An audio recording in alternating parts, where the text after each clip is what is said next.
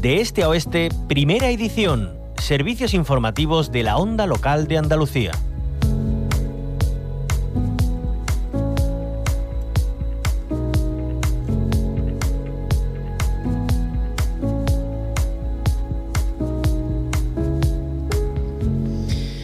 Hoy hablamos de cooperativismo. Lo hacemos con dos entidades con larga experiencia en la economía social, abordando temas también que son actualidad, como la actual guerra en Gaza.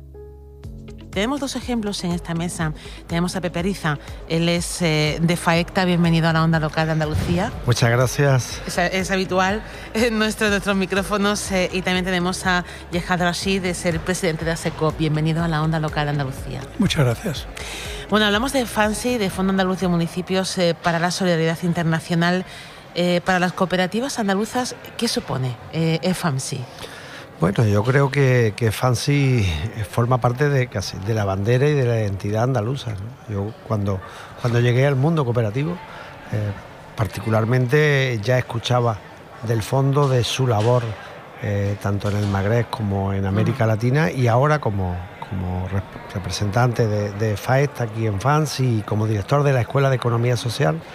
Eh, que está en Osuna y con tantos vínculos con América Latina, lo cierto que, que para nosotros Francia es un aliado eh, crucial en, el intercambio de información, en el desarrollo de proyectos y, sobre todo en la concienciación de, esa necesaria alianza entre la economía social y el cooperativismo y el desarrollo local y el, municipalismo. ¿no? Ya son incluso las propias Naciones Unidas son las que recomiendan y las que defienden eh, la utilización de las fórmulas cooperativas y, cómo encajan perfectamente en los municipios pequeños, medianos, de cualquier territorio de aquí de Andalucía, pero sobre todo también de América Latina y el Magreb.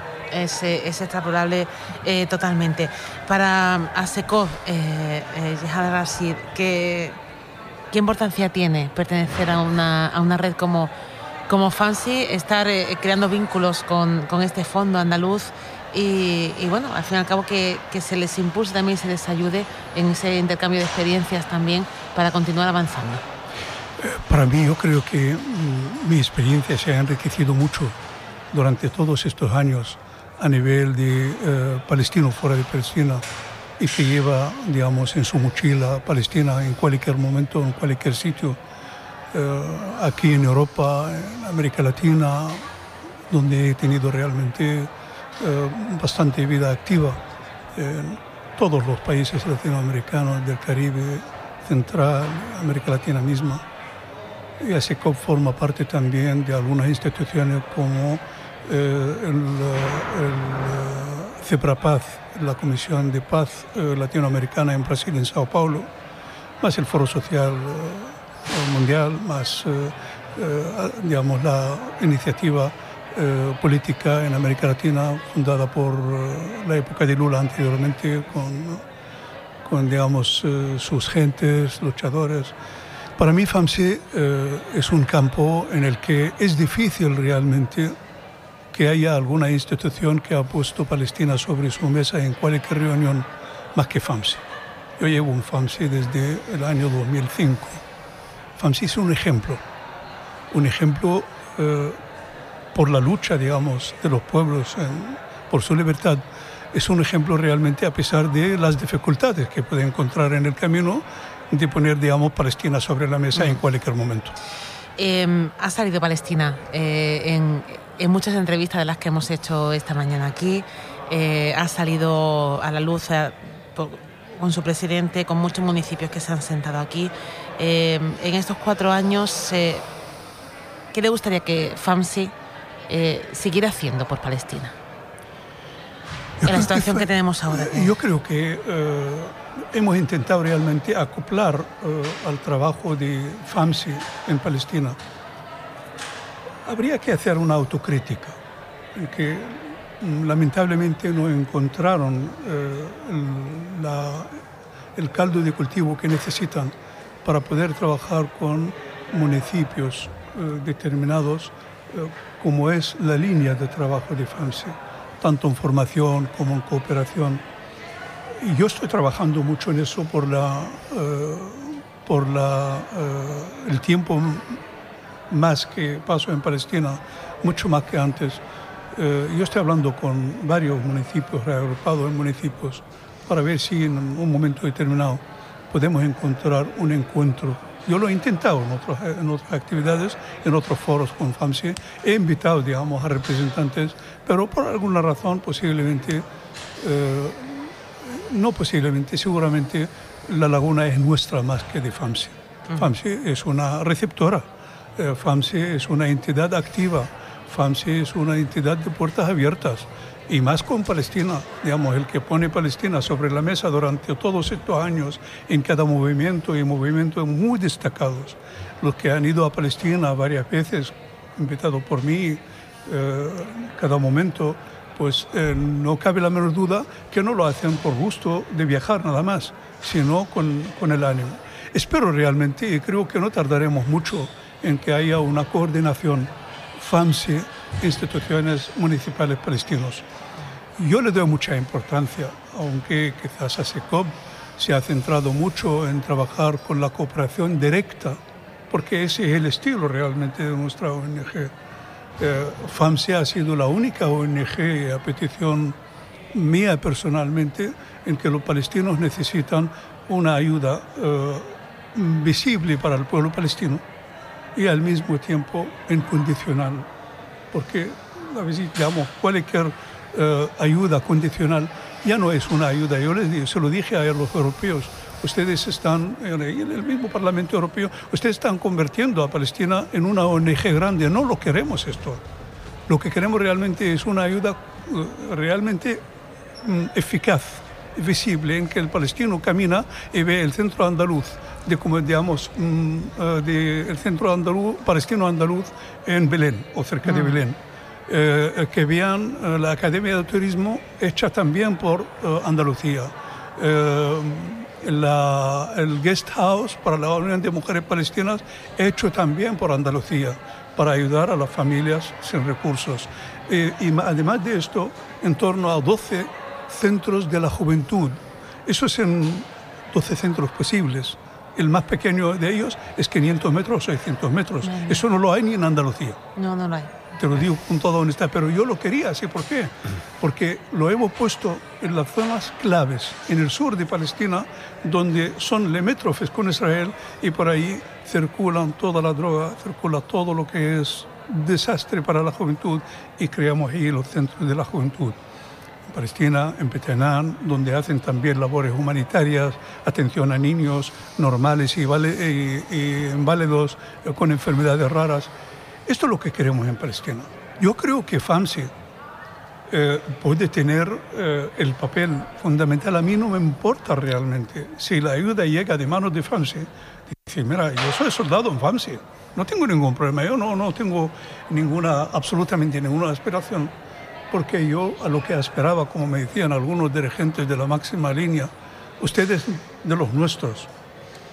Eh, uno de ellos lo vi en Jaén hace poco tiempo, en el centenario de Miguel Hernández. Mm. Eh, eh, entonces yo le decía, yo soy palestino, yo puedo integrarme aquí, pero no puedo asimilarme aquí. Claro.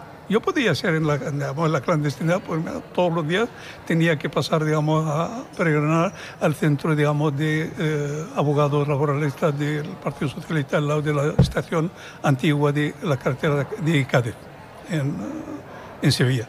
Por lo cual, yo con FAMSI puedo decir, eh, puedo escribir libro y ahora estamos escribiendo digamos, un libro eh, sobre la experiencia de ASECOP para presentarlo a las comunidades palestinas también, en América Latina, en Europa.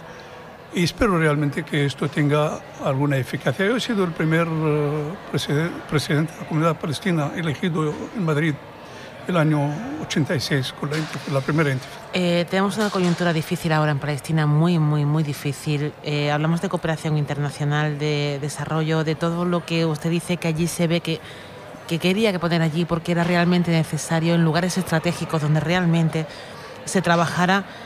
Eh, todo esto ahora mismo, ¿cómo mira el futuro desde ASECO? El futuro. Hay dos aspectos que tenemos que destacar el futuro inmediato, el escenario inmediato, escenario dramático. No lo he visto, digamos, en mi vida. Con mis 75 años no lo he visto, lo he visto en el Líbano, pero nunca ha llegado a ser igual, jamás. Ese es el primer escenario. El segundo intermedio, los palestinos no pueden ser derrotados bajo ningún concepto. Traigan eh, las mejores, eh, eh, digamos, portaaviones ingleses, americanos, rechazo de Alemania a cualquier tipo de ayuda a Palestina, porque Alemania es la que tiene la, digamos, la postura más rígida. Eh, Francia ha cambiado, pero Francia ahora, mm, digamos un chiste, pero es así, pide eh, el encarcelamiento de Bashar al-Assad. Eh, una locura realmente de una persona que se entorpece con la presión de su pueblo y no sabe realmente por dónde, por dónde lanzarlo. nosotros realmente lo que esperamos después de una calma, que esperamos que venga lo antes posible, porque sin calma hay centenares de niños, Hay centenares de niños muertos, hay hospitales especializados que ya no funcionan, como es que materno infantil. Eh, nosotros teníamos, eh, eh, digamos, tres clínicas móviles en Gaza desde el año 2007, mm, equipados con el mejor equipamiento, digamos, japonés. Y han sido bombardeadas y el esposo de eh, Almudena Grande. Sí, eh, García Montero. García Montero. Eso, José García, José García Montero, eh, amigo. entonces escribió un, artículo muy bonito en el sur, Andalucía bombardeada, porque era una ayuda andaluza.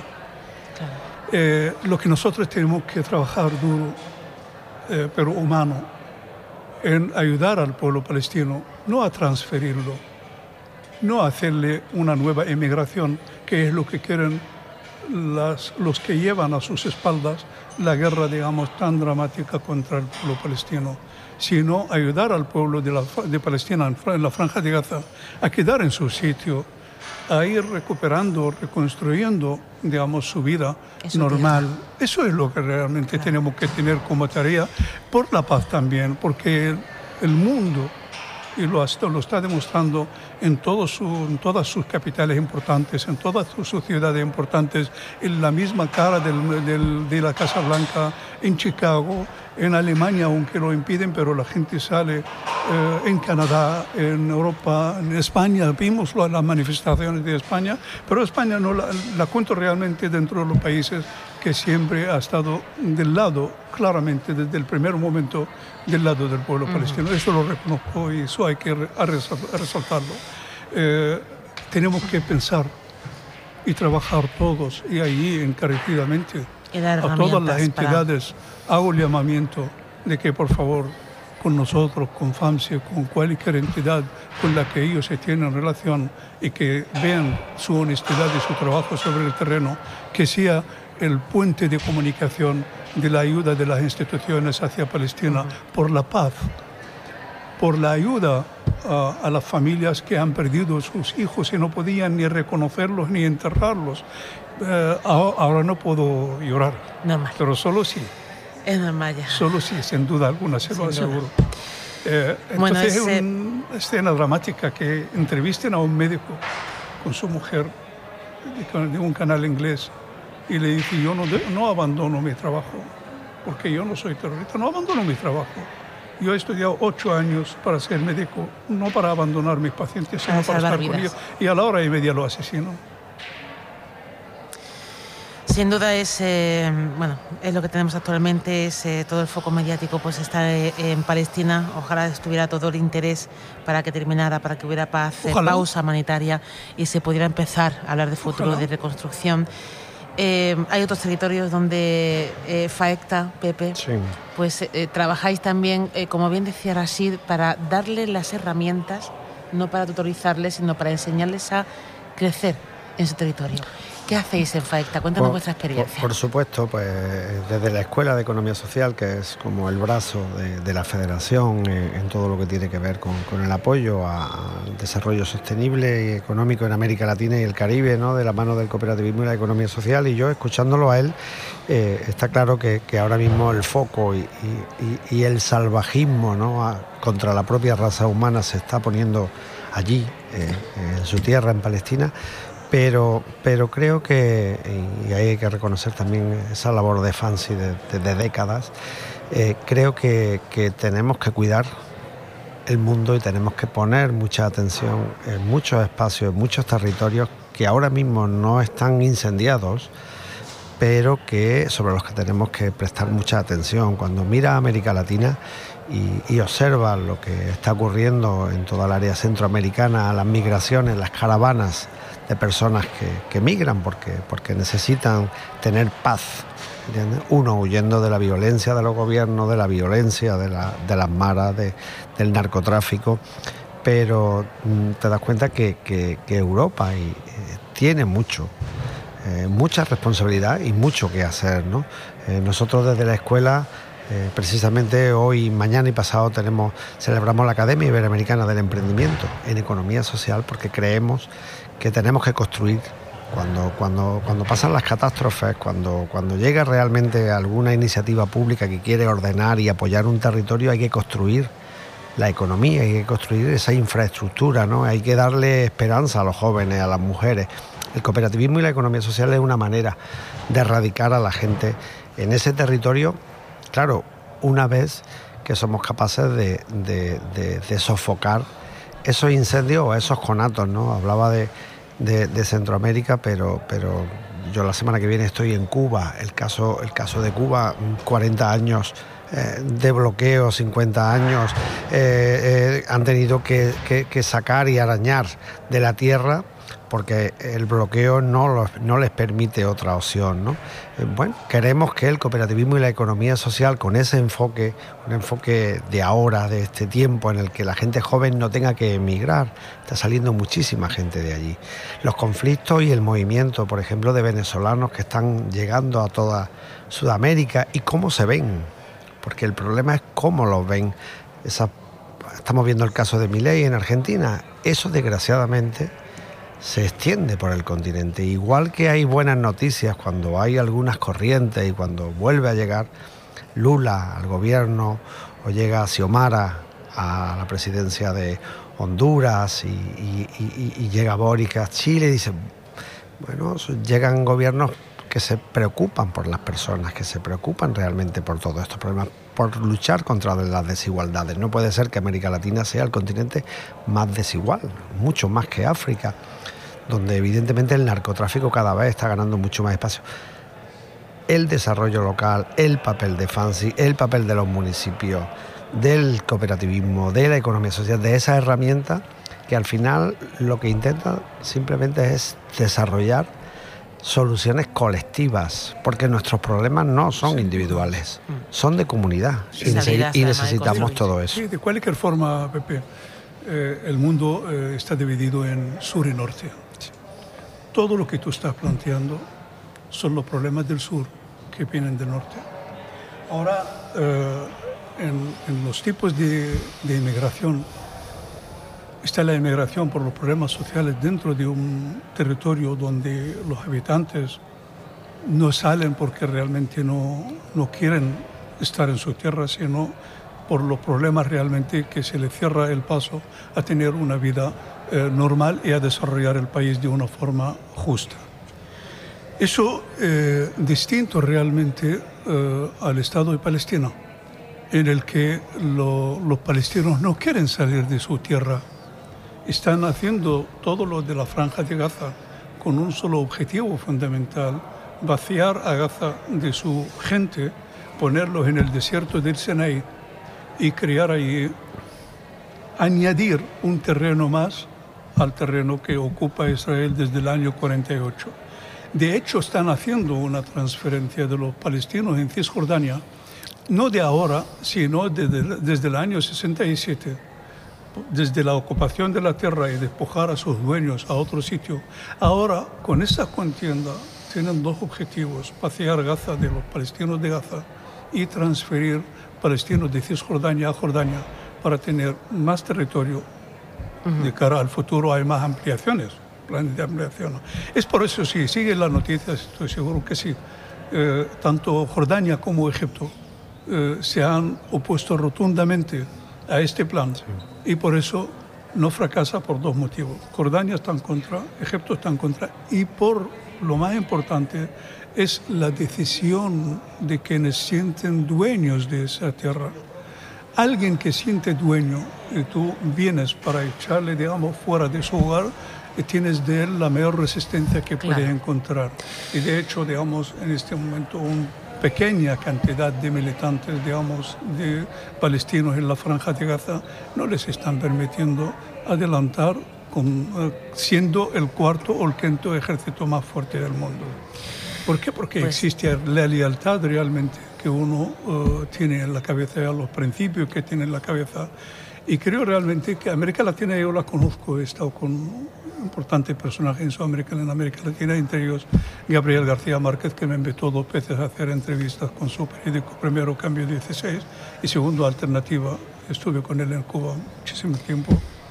Estuve con el ministro de Dignidad de Guatemala, uh, Guillermo Torrillo, que acompañó a Jacobo Arbenz también durante las dos intervenciones norteamericanas en el 56 y el 64. Estuve con él en Cuba. Estuve con Nicaragua, con los nicaragüenses. Eso para mí un honor. Uh, Lo conoce perfectamente. Un honor, no, no, un honor, porque he sido el primer árabe que ha ido a felicitarles ahí. Queda una parlamentaria, digamos, que yo la conocía, Doris Haslam, de, más de 80 años, que voy a ir a verla pronto, antes de que la muerte me, me ha adelantado, la adelanta ella. Seguro que hay tiempo. Eh, de cualquier forma, en Cuba es eh, una escuela. Eh, olvídate realmente que la escuela, y además, gracias a Cuba, el sentimiento nacional de los latinoamericanos eh, se ha arraigado, se ha fortalecido gracias al discurso de Cuba. No, no transmitieron realmente militarismo a América Latina. De hecho, Allende rechazó realmente cualquier militarismo para enfrentarse a, a Pinochet.